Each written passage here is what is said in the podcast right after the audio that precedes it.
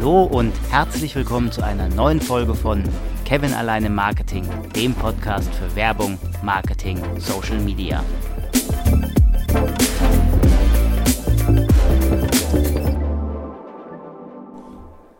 Ich hatte dir ja letzte Woche versprochen, dass ich dich mit auf meine Hausarbeiten nehme. Fangen wir heute mal mit dem ersten Teil meiner Hausarbeit zum FOMO-Effekt an. Titel ist Fear of Missing Out. Aufbau einer Marke unter Berücksichtigung des FOMO-Effekts. Zunächst aber erstmal, worum geht's eigentlich in meiner Arbeit? Ich hatte in einer früheren Folge schon mal den FOMO-Effekt kurz erklärt. Nun will ich in meiner Hausarbeit untersuchen, ob es möglich ist, den Fear of Missing Out-Effekt innerhalb des Markenaufbaus zu nutzen.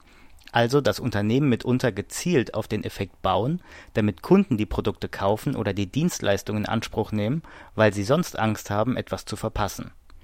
Wie gehe ich nun in meiner Hausarbeit vor? Ich schaue erstmal, was klassischerweise zum Aufbau einer Marke gehört. Zentrale Aspekte, die ich recherchiert habe, sind beispielsweise die Markenidentität, die Markenpositionierung und die Markenarchitektur. Danach gehe ich auf emotionale Gesichtspunkte ein, also unter anderem Liebe, Glaube, Hass, Angst. Die Frage ist, spielen Emotionen im Markenaufbau überhaupt eine Rolle? Sollten sie künftig eine Rolle spielen? Wie ist da der momentane Status quo? Dr. Hans-Georg Heusel gibt hier gute Einblicke ins sogenannte Neuromarketing. Schau gern mal in sein Buch Neuromarketing rein. Die ISBN seines Buches stelle ich dir in die Episodenbeschreibung. Nach der allgemeinen Betrachtung der emotionalen Gesichtspunkte versuche ich, diese mit den zentralen Aspekten des Markenaufbaus zu verknüpfen.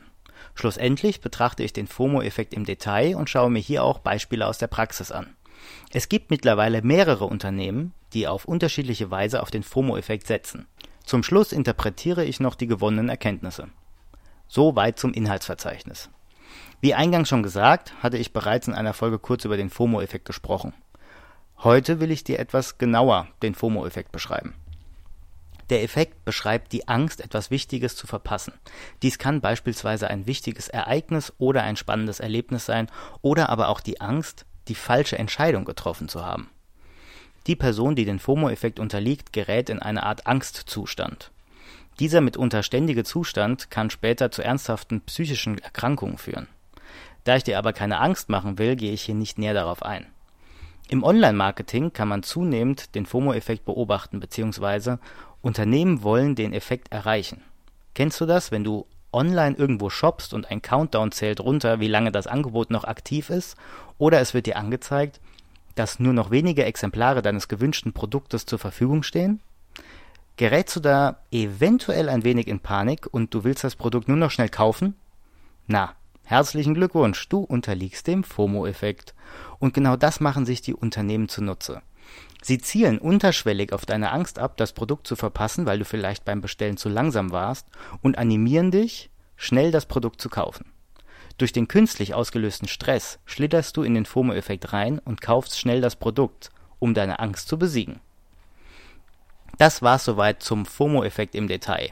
Nächste Woche gebe ich dir ein paar Praxisbeispiele dazu, dann wird das Ganze nochmal deutlicher. Bleib gespannt! Und ich hoffe, dir hat diese Folge gefallen. Lass mir gerne ein Like oder einen Kommentar da oder schreib mir unter kevinalleinemarketing at outlook.de. Wir hören uns dann nächste Woche. Bis dann.